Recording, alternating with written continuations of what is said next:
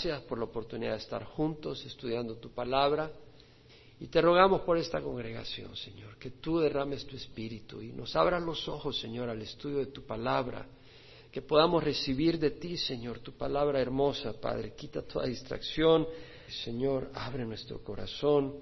Sé tú en medio de nosotros, que al final podamos decir, Santo Espíritu, estuviste en medio de nosotros, transformando, corrigiendo, animando, fortaleciendo, guiando, bendiciendo. En nombre de Cristo Jesús. Amén. Se pueden sentar, mis hermanos. Seguimos con la carta de Pablo a los Corintios, la primera carta. Vimos el estudio del capítulo 8, donde Pablo habla de la libertad del cristiano en cuanto a comer carne dedicada a los ídolos, porque la iglesia en Corinto le había mandado a preguntar a Pablo si podían comer carne que había sido sacrificada a los ídolos. En esos días eh, sacrificaban alguna ofrenda, algún cordero, algún animal a su ídolo en el templo y la gente comía de esa carne en estos lugares, en, Corinto, y el comer de esa carne sacrificada a los ídolos era participar en el acto de adoración a su Dios, y también la carne que no se comía ahí se llevaba al mercado, se vendía en el mercado y uno podía comprar carne en el mercado que había sido sacrificada a los ídolos. Entonces la pregunta era, bueno, si alguien va al templo con algún amigo que no es creyente y lo acompaña al templo para hacer amistad y tratar de ganarlo al Señor y en el templo él come carne sacrificada al ídolo y nos ofrece, debemos de comer, tenemos libertad, debemos de comer, no debemos de comer. ¿Cuál es tu respuesta, Pablo? Bueno, y Pablo dice, bueno, eh, todos tenemos conocimiento y les advierte el conocimiento envanece, pero el amor edifica. Y estudiamos el, domingo pasado la importancia del conocimiento. Hay que buscar conocimiento, conocer a Dios, conocer sus caminos, pero ese camino también incluye amor. Y dentro de la libertad que tenemos, porque dentro del conocimiento tenemos libertad, eh, el amor define cómo vamos a actuar. Eh, Sí, el, conocimiento envanece, porque si tenemos conocimiento y otro no tiene conocimiento, nos sentimos más que otros. No debería de ser así, pues si lo, si lo tenemos es porque Dios nos lo dio y a Dios es el que le damos la gloria y es para su gloria, no para nuestra gloria. Pero tenemos esa naturaleza pecadora donde podemos envanecernos. Y Pablo dice un momento, acuérdate del amor. Y Pablo dice, bueno, un ídolo no es nada. Eh, pues hay un solo Dios y para nosotros, así hay muchos dioses en el mundo, pero para nosotros hay un solo Dios, el Dios verdadero, el Padre, del cual proceden todas las cosas, y un solo Señor, Jesucristo, por medio de quien son las cosas y por medio de quien, de quien existimos. Entonces un ídolo no es nada, pero si alguien que tiene una conciencia débil, dice Pablo, Alguien con una conciencia débil dice, no, no, yo sé que un ídolo no es nada, tú dices, pero tal vez para una persona que viene de la idolatría y ve carne sacrificada a los ídolos, dice, bueno, si yo como, yo estoy participando en idolatría. Tal vez esa persona se siente así y si tú comes, porque tú tienes libertad para comer y esta persona con la conciencia un poco débil te ve comer, dice, bueno, voy a comer, pero come en contra de su propia conciencia, sintiendo que está ofendiendo a Dios y sin embargo come porque te ve comer, tú lo estás incitando a violar su propia conciencia, a ofender a Dios dentro de su propia conciencia. Y entonces el hermano por quien Cristo murió se pierde por tu libertad, dice, un momento. No, no, si es así, mejor yo dejo de comer carne con tal de no ofender a mi hermano y no hacerle caer. Entonces vemos cómo nosotros podemos tener la libertad de comer o no comer y sin embargo actuar en una manera sensible por amor a la otra persona. Y ya no como para no ofender a la otra persona. Es un capítulo interesante y, hay que darle y darle a este capítulo para realmente darse cuenta, bueno, con la ayuda del Espíritu, sin ayuda del Espíritu no, para darse cuenta que Pablo lo que está trayendo en el capítulo 9 es también esa misma libertad y el ejercicio de esa libertad a beneficio de otros y no a beneficio tuyo. De eso va a hablar. Y el ejemplo que va a traer aquí para dar esa demostración no es de comer comida sacrificada a los ídolos, sino de recibir el apoyo económico que todo siervo de Dios merece. Y él va a indicar de que todo siervo es digno de su salario. Sin embargo, él dice, pero en esta situación yo escojo no depender y no recibir de la iglesia de Corintio por un bien mayor. Entonces muestra Pablo esa libertad una vez más ejercida a favor de otros. Y tenemos nosotros esa tendencia que cuando tenemos libertad la usamos para nuestros propósitos. Y Pablo dice, cuando tienes libertad, úsalos para la bendición de otros, para el beneficio de otros. Si tienes ese derecho, úsalo para bendecir a otros, para edificar a otros, no para exaltarte o aprovecharte egoístamente. Ese es en un resumen, pero lo vamos a leer y lo vamos a estudiar. Amén. Entonces Pablo dice, no soy libre, no soy apóstol, no he visto a Jesús nuestro Señor, no sois todos vosotros mi obra en el Señor. De repente, bruscamente aparece Pablo diciendo, no soy libre, en otras palabras, lo que Pablo está queriendo empezar a introducir aquí es que él es libre para recibir salario, él no es un esclavo que no puede pedir salario, él es libre. Él es un apóstol, una posición de gran autoridad y responsabilidad y bendición a la iglesia. Con mayor razón debería él de ser digno de recibir salario.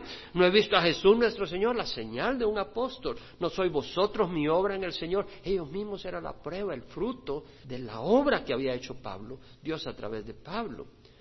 Sí, no soy libre. Todo cristiano es libre. No para libertinaje, no para inmoralidad, no para andar en fornicación, no para arrogancia, no para injusticia. Todo cristiano es libre. Pablo mismo en capítulo 6 vimos que dice, todas las cosas me son lícitas, pero no todas me son de provecho. Todas las cosas me son lícitas, pero no me dejaré dominar por ninguna de ellas.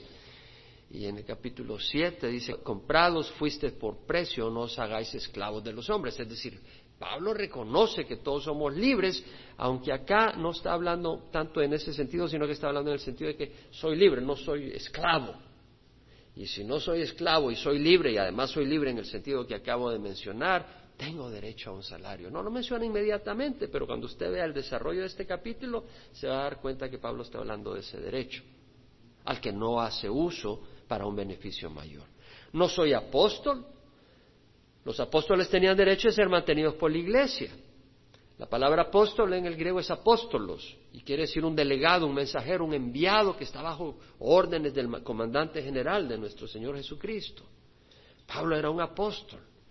Los apóstoles eran los doce apóstoles originales y luego otros que Dios escogió, como Pablo, como Bernabé, que una de las señales era que habían visto al Señor Jesucristo resucitado y habían recibido instrucción directa de Él. No eran los autollamados apóstoles de hoy en día, eran verdaderos apóstoles con ese criterio. Pablo mismo dice, no he visto a Jesús nuestro Señor. Claro que había visto a Jesús nuestro Señor, la gente en Corinto lo sabía. Pablo antes era un perseguidor de la iglesia gente sabía eso y como un perseguidor de la iglesia tiene una transformación tan grande. Obviamente había tenido un encuentro personal con Jesucristo. Estaba toda la evidencia que Pablo había visto a Jesús y había recibido revelación directa de Jesús. No sois vosotros mi obra en el Señor, es decir, ellos mismos eran el fruto del trabajo de Pablo por un año y medio en el segundo viaje misionero ministrando en la iglesia de Corintio, llevando el Evangelio. La iglesia había sido fundada a través del esfuerzo de Pablo. Pablo dice, ustedes son la obra mía en el Señor. En otras palabras, va a decir, yo tengo derecho que ustedes me mantengan. Eso, a eso va a llegar Pablo. Pero no con el propósito de sacar dinero de ellos. Dentro de todo hay mucho que podemos aprender. Si para otros no soy apóstol, por lo menos para vosotros sí lo soy, pues vosotros sois el sello de mi apostolado en el Señor. Interesante, Pablo dice, si para otros no soy apóstol, después dice, mi defensa contra los que me examinan es esta. O sea que Pablo está introduciendo esto en una manera de defensa. Y tú te defiendes únicamente cuando hay un ataque. Y lo que quiere decir es que había gente que no apreciaba a Pablo como apóstol. Y se acuerda cuando empezamos a leer Corintios y hemos estudiado Corintios que decía uno, yo soy de Pablo, yo soy de Apolo, yo soy de Cefas, yo soy de Cristo. Es decir, algunos decían yo soy de Apolo, yo soy de Cefas, es decir, no reconocían a Pablo. Y había esas divisiones que estaban ocurriendo. Algunos estaban menospreciando a Pablo. Tal vez algunos no lo estaban considerando un apóstol. Si veían su trabajo, pues no lo estaban considerando un apóstol. No lo estaban considerando siquiera digno de recibir el apoyo económico que merecía. Pablo dice, si para otros no soy apóstol, por lo menos para vosotros sí lo soy.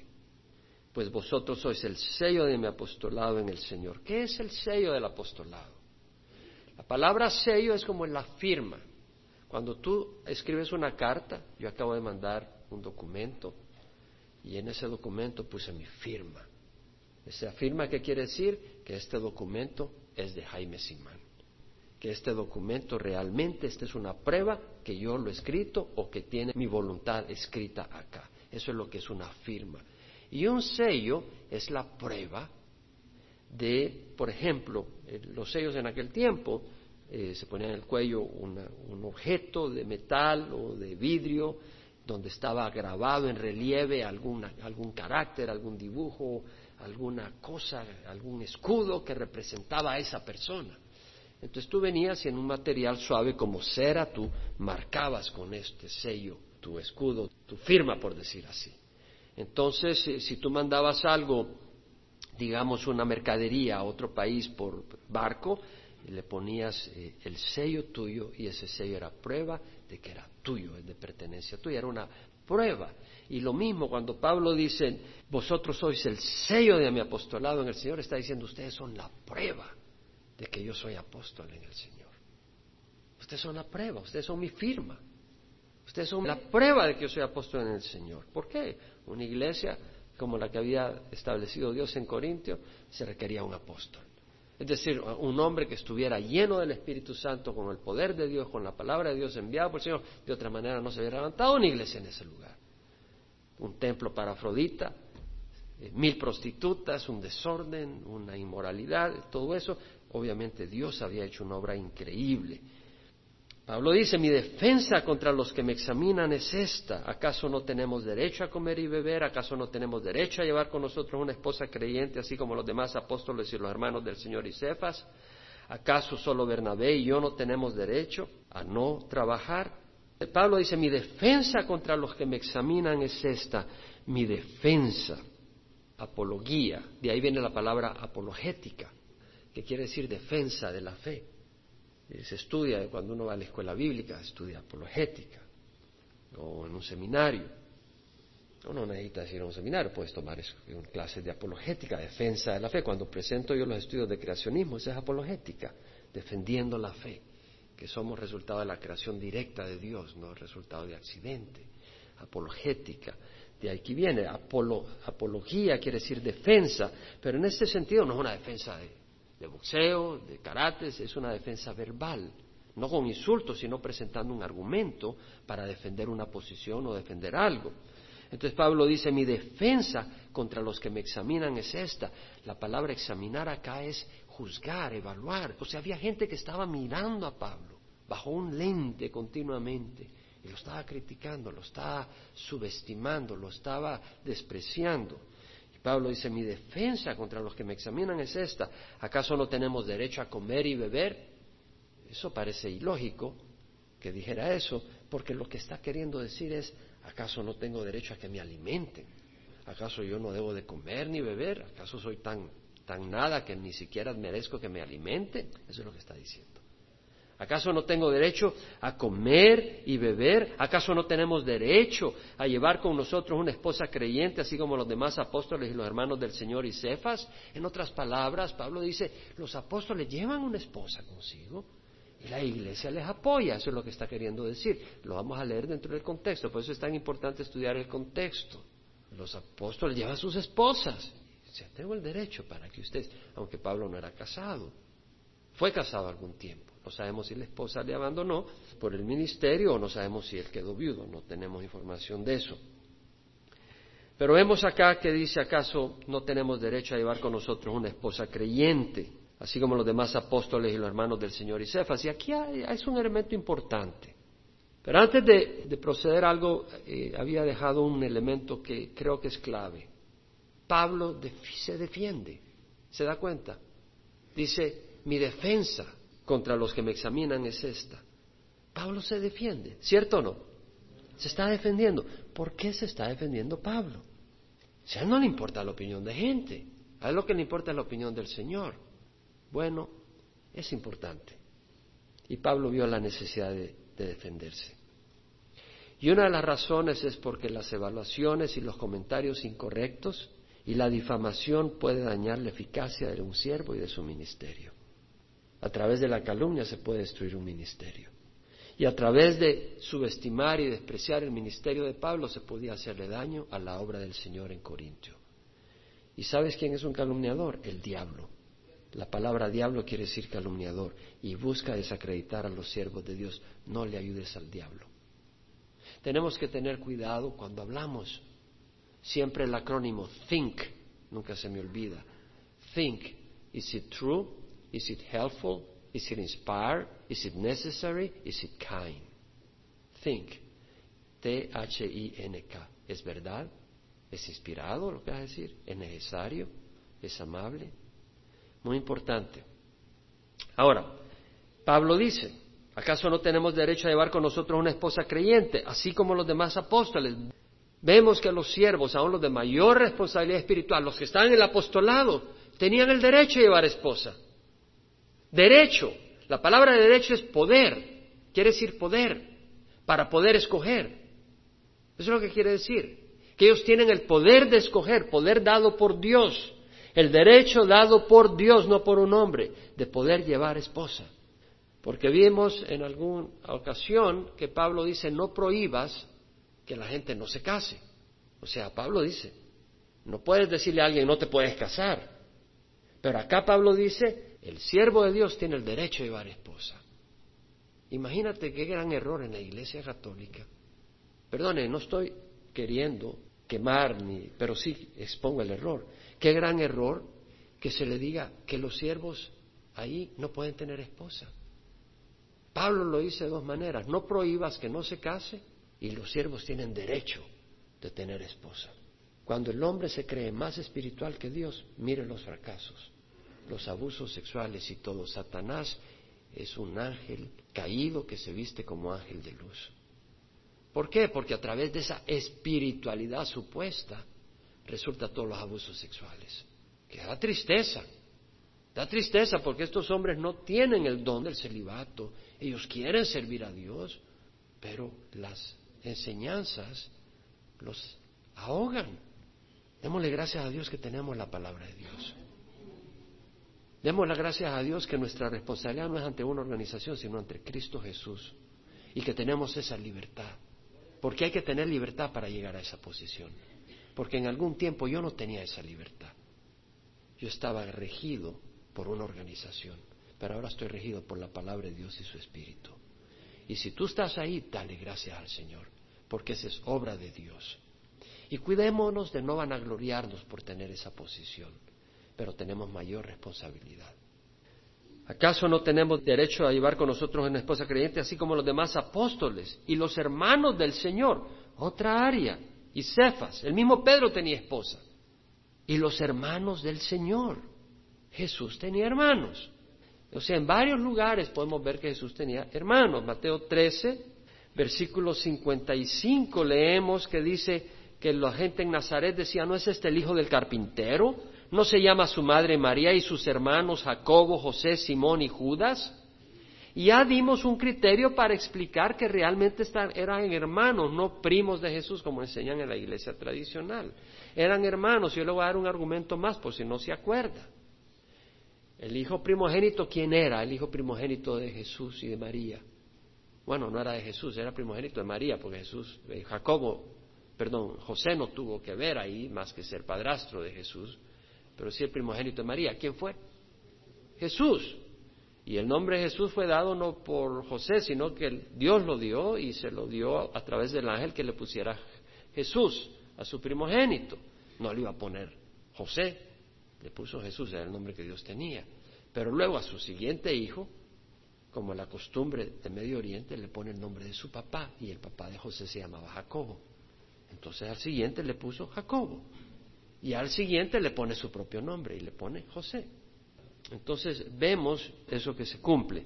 Y Simón y Judas. Entonces vemos Jacobo y Judas. Menciono Jacobo y Judas porque ellos son los que escribieron epístolas. La carta de Santiago, bueno, Santiago realmente es Jacobo, y Jacobos es en el griego. Y Judas, si usted se va al libro de Judas antes de Apocalipsis, cuando se presenta y se introduce, dice Judas, siervo de Jesucristo y hermano de Jacobos de Jacobo. a los llamados, amados en Dios Padre y guardados para Jesucristo. Entonces vemos Judas y Jacobo hermanos. Son los hermanos de Jesucristo. Entonces vemos de que ellos mismos también, eh, Jacobo o Santiago fue líder en la iglesia de Jerusalén, eh, tenían esposa. Entonces dice Pablo, ¿acaso solo Bernabé y yo no tenemos el derecho a no trabajar? Vemos que ese es el ángulo hacia donde viene. Es decir, ellos tienen esposa y ustedes le apoyan económicamente. O solo nosotros no tenemos el derecho, ni siquiera de comer, ni de llevar esposa. Aunque ellos no llevaban esposa porque no tenían, no tenían el llamado, tenían el celibato. Perdón, Pablo tenía el celibato. ¿O acaso solo Bernabé y yo no tenemos el derecho a no trabajar? En otras palabras, ellos tenían el derecho a no trabajar y a ser mantenidos. Y Pablo dice, ¿y yo no tengo ese derecho? Y entonces da argumentos. ¿Quién ha servido alguna vez como soldado a su propia expensas? ¿Quién planta una viña y no come de su fruto? ¿O quién cuida un rebaño y no bebe de la leche del rebaño? O sea, Pablo empieza con argumentos lógicos. Y si usted viene por primera vez a esta congregación, créame, nosotros no somos una congregación donde le estamos exprimiendo el dinero a la gente. Pero esto es lo que nos toca enseñar ahora. Y no nos avergonzamos. La palabra cuando habla de dar, da. Se, expone, no la escondemos porque es de Dios. Y todo lo que es de Dios es correcto. Si algo es incorrecto, somos nosotros, no la palabra. Y si alguien viene y solo habla del diezmo, no es porque la palabra solo hable del diezmo, la palabra no solo habla del diezmo, pero el que está hablando solo del diezmo es porque solo quiere dinero de la congregación y quiere trasquilar a las ovejas. Pero le aseguro que ese no es nuestro espíritu acá. ¿Quién puede decir amén de esta congregación? ¿Quién ha servido alguna vez como soldado? Imagínate que vas a la guerra allá en Irak y encima tienes que trabajar para mantener todo el equipo que estás usando. No tiene sentido. Es decir, si uno va a la guerra, el gobierno, el ejército te mantiene es lógico. ¿Quién planta una viña y no come de su fruto? Si tú plantas un viñedo, obviamente comerás sus uvas, tu jugo de uva. ¿Quién cuida un rebaño y no si tienes un rebaño, pues vas a comer leche ahí, vas a probar la leche, tomar leche, comer queso de rebaño. Es lo más lógico que de tu esfuerzo natural tú disfrutes el fruto de tu esfuerzo natural. Interesantes los ejemplos que usa el ejército, porque el cristiano está en un ejército espiritual. Habla de un viñedo. El cristiano está plantando, o está sembrando, o está cosechando, o estamos en, en la viña del Señor. Y habla de un rebaño, y nosotros somos el rebaño del Señor. O somos pastores asistiendo al Señor en su rebaño, sirviendo al rebaño del Señor. Ahora luego Pablo dice, ¿acaso digo esto según el juicio humano? ¿No dice también la ley esto mismo? Entonces Pablo viene y dice, bueno, pero no estoy hablando de que tengo derecho a, ser apoyado económicamente solo desde el punto de vista humano. Pablo dice, la ley dice esto mismo. Y cuando dice la ley está hablando de la ley mosaica. Pues en la ley de Moisés es escrito, no pondrás bozal al buey cuando, al buey cuando trilla. ¿Acaso le preocupan a Dios los bueyes? Y eso está en Deuteronomio 25.4. No pondrás bozal al buey mientras trilla. Pero es interesante que Pablo dice, ¿acaso le preocupan a Dios los bueyes? Y sabemos que Dios tiene cuidado de los animalitos, pero lo que está diciendo Pablo acá, que esa escritura no fue específicamente para preocuparse por los bueyes. Eso es lo que está diciendo Pablo. Y si usted se da cuenta, el Deuteronomio 24, y no lo vamos a leer todo, habla de las personas y las relaciones entre las personas. Versículo 14 que dice, no oprimirás al jornalero pobre y necesitado, ya sea uno de tus conciudadanos o uno de los extranjeros que habita en tu tierra y en tus ciudades. Está hablando de las relaciones con la gente, no de animales. Y aún en el versículo 5 del capítulo 5, cuando dos hermanos habitan juntos y uno de ellos muere y no tiene hijo, está hablando de la preocupación del Señor por la gente. Entonces, cuando menciona el versículo 4, no pondrá bozar al buey mientras trilla, es un decir de decir, no oprimas a los, a los jornaleros. Está trabajando, no le prives de su propio salario que él merece. Y eso es lo que da a entender Pablo. ¿Acaso le preocupan a Dios los bueyes? No, no es que Dios esté hablando de los bueyes, está realmente queriendo hablar de los hombres, del pueblo de Dios. Y le dice, o lo dice especialmente por nosotros. Sí se escribió por nosotros, para que el que ara debe arar con esperanza, y el que trilla debe de trillar con la esperanza de recibir de la cosecha. Y está hablando de nosotros y está hablando en el sentido espiritual, los siervos de Dios. Entonces usted está arando y presentando el Evangelio solo por ganar dinero. No, no. Pero Pablo está usando ese ejemplo, que así como cuando uno ara, recibe de la cosecha, el que siembra espiritualmente debe de recibir económicamente. Y eso es lo que dice en el versículo 11. Si en vosotros sembramos lo espiritual, es demasiado que de vosotros cosechemos lo material. Muy importante. ¿Qué es más importante, lo espiritual o lo material, a la vida eterna, en la perspectiva eterna? Lo espiritual. Pablo dice, si hay un siervo que está sembrando algo que es tan importante como lo espiritual, sería mucho pedir que el pueblo de Dios le apoye económicamente. La respuesta sería no. ¿Cómo va a ser mucho pedir si él está presentando lo espiritual, sembrando en el área espiritual? Lo material es muy pequeño comparado con la obra espiritual. Y luego Pablo dice en el versículo 12, si otros tienen este derecho sobre vosotros, ¿no lo tenemos aún más nosotros? Vemos de que Pablo dice si otros tienen este derecho. Es un derecho, un derecho del siervo del Señor. El siervo del Señor tiene derecho a ser apoyado económicamente. Algunos estaban ejerciendo ese derecho, si otros tienen ese derecho sobre vosotros. Obviamente que en la iglesia de Corinto habían algunos que eran mantenidos por la iglesia. Y Pablo dice, no lo tenemos aún más nosotros. ¿Por qué más ellos? Pablo había sido fundador de la iglesia. La iglesia de Corinto existía, gracias a Dios, a través de Pablo. Era a través del esfuerzo de Pablo, de la dedicación de Pablo. Advertencia, sin embargo. Una cosa es tener derecho al apoyo económico y otra cosa es trasquilar a las ovejas o explotar a la iglesia o buscar hacer una fortuna de ministerio. Son cosas distintas, amén. Son cosas distintas. Lo uno no quita lo otro. El que existan siervos que no son siervos de Dios realmente, que explotan a las ovejas, no quita que al siervo de Dios no se le debe de proveer. Pero es una realidad de que hay una gran cantidad de siervos, sobre todo hoy en día, que explotan a las ovejas. ¿Cierto? Es una cantidad enorme, es triste. Y usted enciende la televisión y con mayor razón ve eso. Algunos buscan servir en el ministerio porque no hayan trabajo secular. Ha sido un fracaso en el trabajo secular. No consiguen trabajo. Los echan.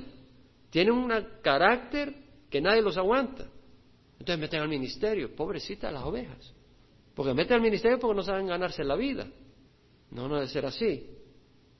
Otros son muy astutos, negociantes, y ven el ministerio, aquí puedo trasquilar mucho dinero porque pueden tocar el corazón de la gente y, echarse unas lloradas buenas y millones van para allá y hacen su negocio. Ahora, Pablo dice, sin embargo, no hemos usado este derecho, sino que sufrimos todo para no causar estorbo al Evangelio de Cristo. ¡Wow! Era obligación para la iglesia proveer, pero vemos que es un derecho para ellos, los siervos, y Pablo no lo usa para beneficio del Evangelio. En 2 Corintios 2.17 Pablo dice, no somos como muchos que comercian con la palabra de Dios, sino con sinceridad, como de parte de Dios y delante de Dios hablamos en Cristo. No somos como muchos que comercian con la palabra de Dios, sino con sinceridad, como de parte de Dios y delante de Dios os hablamos en Cristo. Como muchos que comercian con la palabra de Dios. Todos nuestros materiales están en Internet. La gente los puede bajar, no tiene que mandar ni un cinco. Ahora, si están en Estados Unidos y nos piden materiales, pedimos que nos ayuden un poco con la donación para cubrir los costos de producción, lo que sea. Y la gente en Estados Unidos económicamente puede ayudarnos un poco más que los que están en el campo fuera. Pero aún en Estados Unidos puede bajar todos nuestros materiales gratis, todos los estudios, todos nuestros libros, todos los videos, puede bajar gratis. Nuestro interés no es más que llevar la palabra a todo el extremo del mundo. Pero vemos que Pablo quería remover cualquier cosa que fuera estorbo o obstáculo para el Evangelio. No hemos usado este derecho sino que sufrimos todo por amor para evitar y no causar estorbo al Evangelio de Cristo. Vemos acá que Pablo tiene una libertad, pero la ejerce de manera de no ser obstáculo para la aceptación y propagación del Evangelio. Ya antes en el capítulo 8 habla de ejercer la libertad, pero de manera que no haga tropezar a otra persona, al débil. Pablo está tratando este asunto para explicar el uso de la libertad cristiana en forma apropiada para el bien de otros, no para ventaja personal. Versículo 13, ¿no sabéis que los que desempeñan los servicios sagrados comen la comida del templo y los que regularmente sirven al altar del altar reciben su parte? Añade otro elemento. Primero está la lógica natural. El que siembra cosecha, pues puede comer de ahí. Luego que la ley dice, no pondrás bozal al buey cuando trilla. Y luego da otro criterio los que sirven en el templo comen de la comida sacrificada en el templo. ¿No sabes que los que desempeñan los servicios sagrados comen la comida del templo y los que regularmente sirven al altar del altar reciben su parte? Los que desempeñan los servicios sagrados, es decir, servicios sagrados, servicios consagrados, consagrados a Dios. Son obras consagradas a Dios para, para el servicio de Dios comen de la comida del templo, comen de la comida consagrada a Dios. ¿Está viendo la conexión? Los que sirven en el servicio consagrado a Dios comen de la comida consagrada a Dios. De la misma manera, los que sirven ministrando el Evangelio deberían de comer de lo consagrado a Dios, es decir, las ofrendas dadas a Dios. ¿Entiende la conexión? ¿Lo entendemos o no lo entendemos? Y ustedes me conocen, saben que aquí yo estoy hablando no porque estoy buscando un, un provecho propio, estoy dando la palabra. No hemos usado este derecho, sino que sufrimos todo. Entonces dice, ¿no sabes que los que desempeñan los servicios sagrados comen la comida del templo, los que regularmente sirven al altar del altar reciben su parte? Y usted puede ver cómo en el Antiguo Testamento los sacerdotes y los levitas vivían de las ofrendas del pueblo. Por le voy a dar las referencias, no las voy a leer porque no necesito extenderme. En Levítico 27, 30 al 32 vemos que está la orden de que el pueblo diezme de su cosecha, de su ganado, diezme el 10% para Dios. En números 18, 21 habla que el diezmo le pertenece a los levitas. Ese diezmo hay que dárselo a Dios, eh, simplemente se lo da a los levitas, que son los que están dedicados al servicio en el templo. Y dentro de los levitas, los que estaban dedicados al sacrificio de las, y, a, presentar eh, incienso dentro del templo eran los sacerdotes. Entonces los levitas diezmaban lo que recibían y de lo que recibían daban el diezmo y se lo daban a los sacerdotes.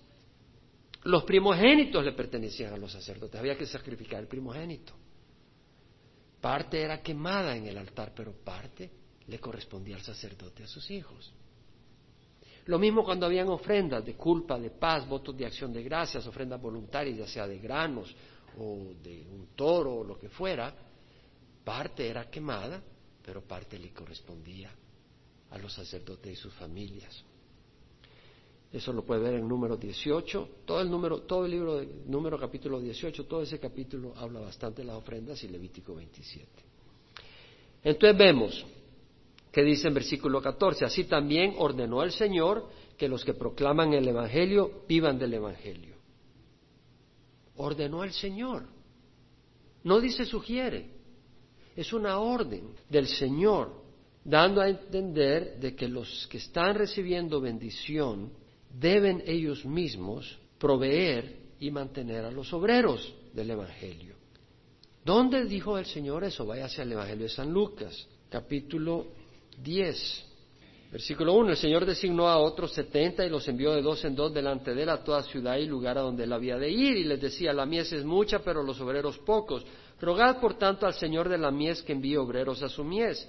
Id, mirad que os envío como corderos en medio de lobos. No llevéis bolsas, ni alforja, ni sandalias, y a nadie saludéis por el camino. En cualquier casa que entréis, decid primero, pasa a esta casa, y si hay ahí un hijo de paz, vuestra paz reposará sobre él, pero si no, se volverá a vosotros.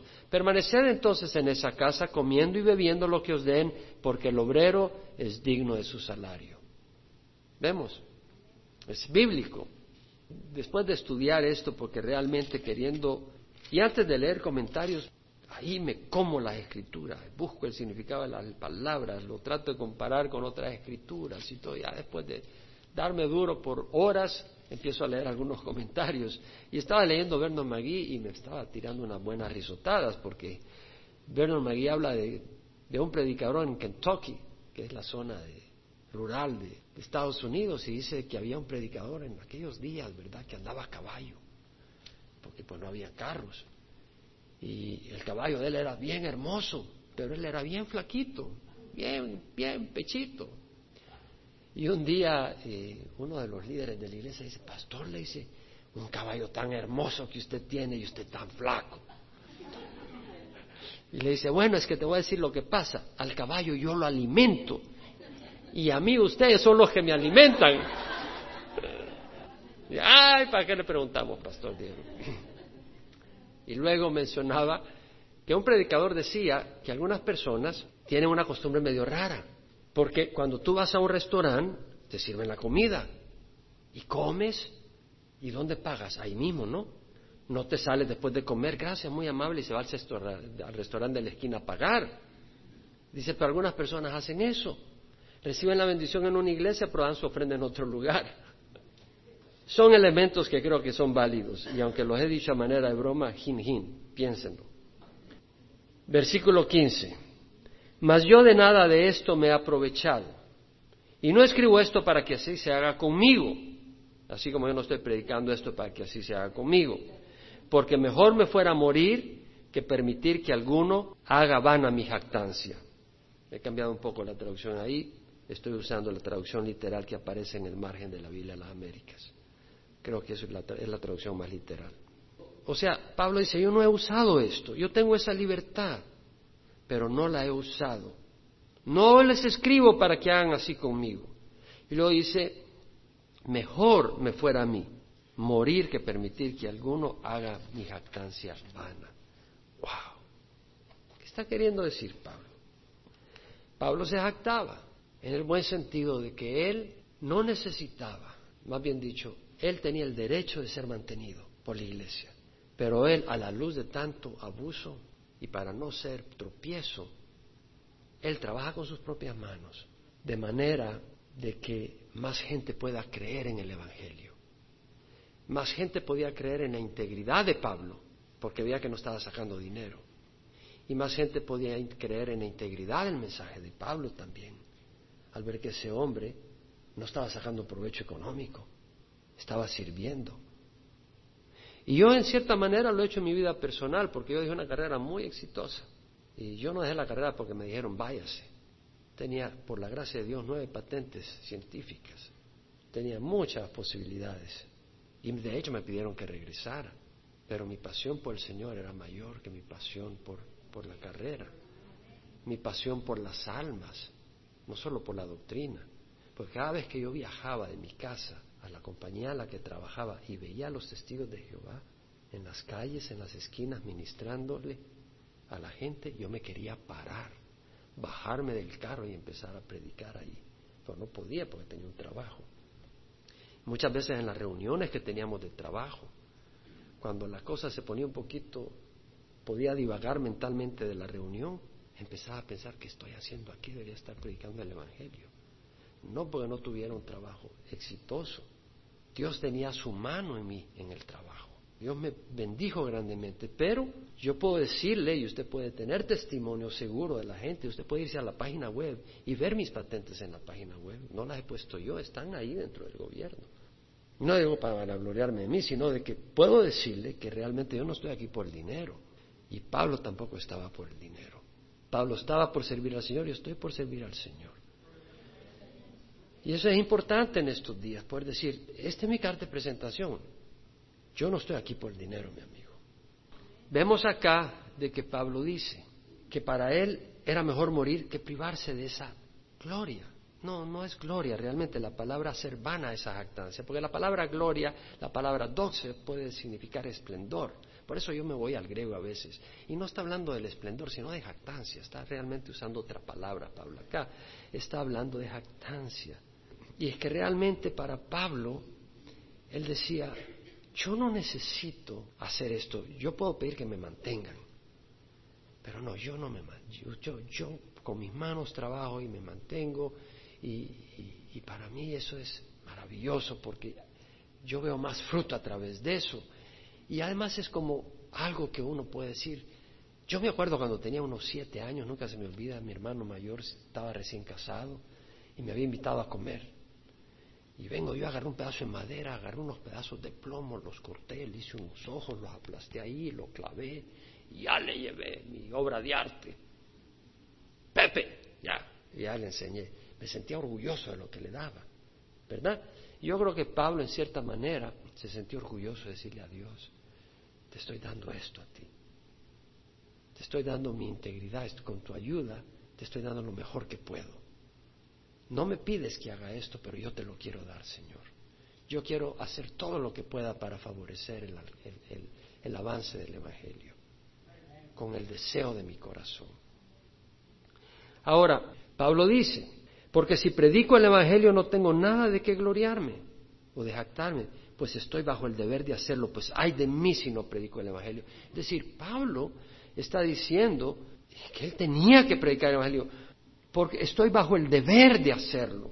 Y la palabra que usa ahí es, eh, en el griego quiere decir, tengo la necesidad. Es una palabra que quiere decir una presión, ya sea una obligación impuesta por afuera, por una ley, por un señor a quien tú le, das obediencia, o puede ser como en este caso que él sentía en su corazón que Dios le había dado esa orden. Dios lo había llamado para proclamar el Evangelio. No era una opción. En Jeremías vemos algo similar. Jeremías eh, en un momento estaba tan abatido porque le iba muy mal. La gente no estaba escuchando su mensaje y lo metían preso, lo metían en, en el pozo, lo azotaban. Si digo, no recordaré ni hablaré más su nombre, se convierte dentro de mí como fuego ardiente encerrando en mis huesos. Hago esfuerzos por contenerlo y no puedo. Lo que decía Jeremías, la palabra es como un fuego, yo no puedo quedarme callado, yo tengo que compartir la palabra. Entonces ya no es porque él decía, bueno, voy a compartir la palabra, que tenía una necesidad. Y es mi caso, le voy a ser honesto. Pero yo cuando salgo, a veces me tomo un día para descansar, ya le estoy compartiendo a la gente. Es lo que más me gusta. Eh, no soy una máquina, hay momentos en que estoy pensando en otras cosas, pero, pero tarde o temprano termino compartiéndole con la gente. No puedo dejar de hacerlo. No puedo imaginarme. Es un mandato del Señor. Es una cosa que Dios ha puesto en su corazón. Lucas 17, 7 al 10. ¿Quién de vosotros tiene un siervo arando o pastoreando ovejas y cuando regresa al campo le dice, ven enseguida y siéntate a comer? Decir, si tú tienes unos siervos que te están trabajando y ya llegan, llegan a tu casa, no, no le sirves tú a él, sino que él te sirve a ti cuando llega a casa y te sirve de comer. No le dirá más bien, prepárame algo para cenar y vístete adecuadamente y sírveme hasta que haya comido y bebido y después comerás y beberás tú. ¿Acaso le da gracias al siervo porque hizo lo que se le ordenó?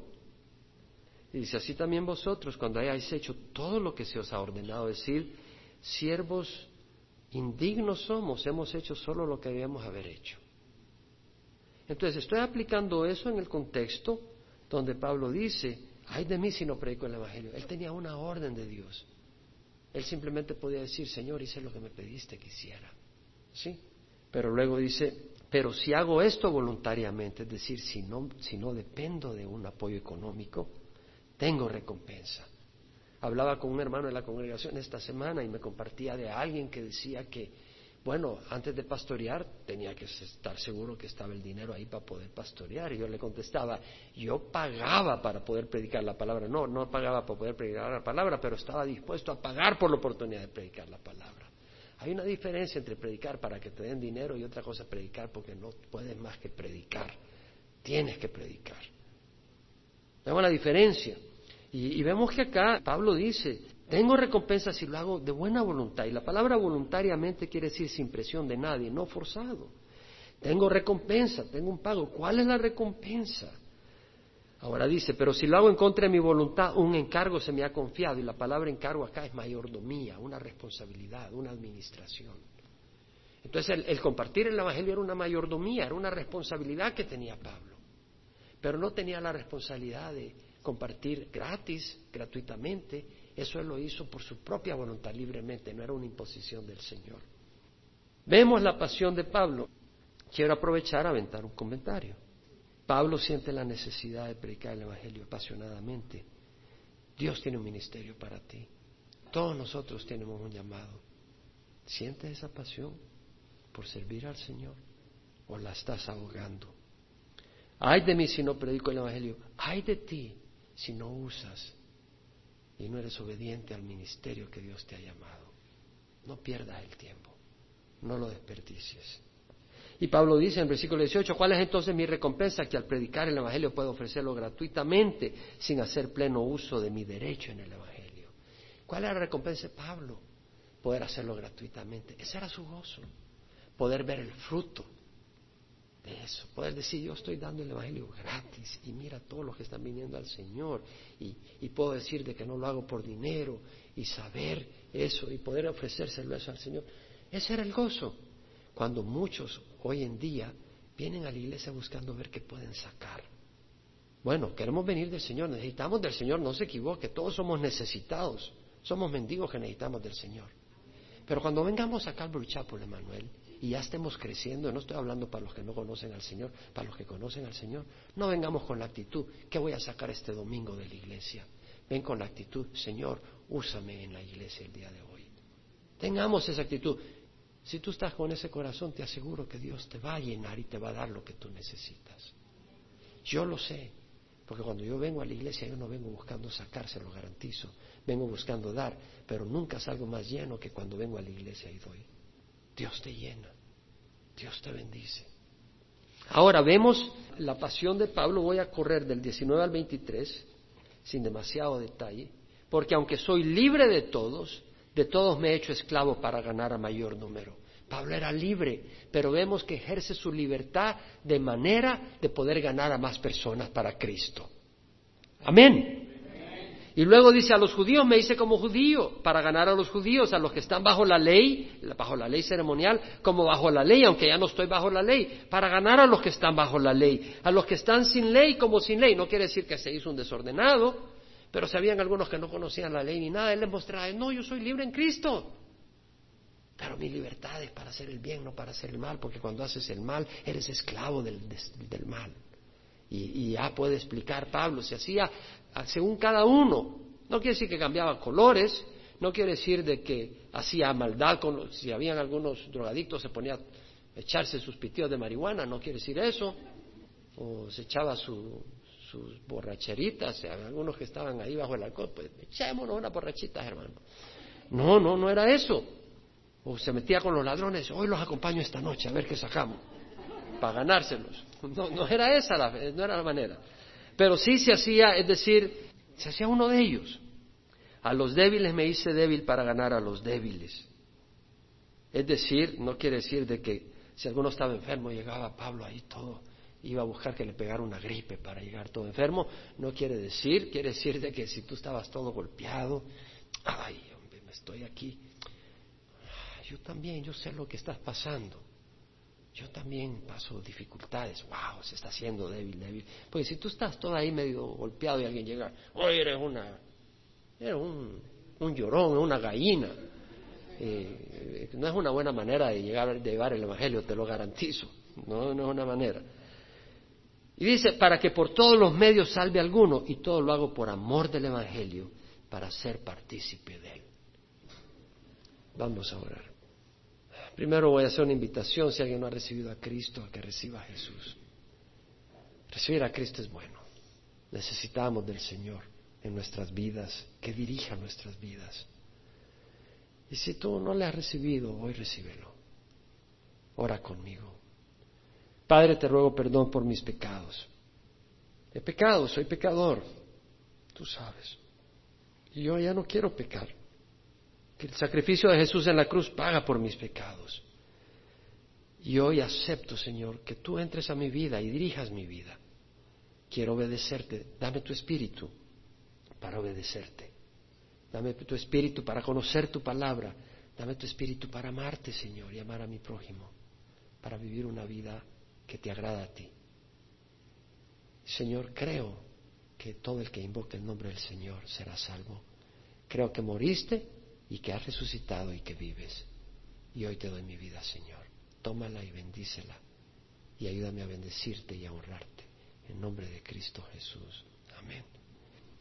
Y nosotros el resto, Padre, te rogamos que tu Santo Espíritu nos fortalezca este día, nos ayude a entender lo que tú quieres que entendamos, Señor, en cualquier área donde nos has hablado, y nos ayude, Señor, a caminar en humildad, en mansedumbre, en amor, en integridad, Señor.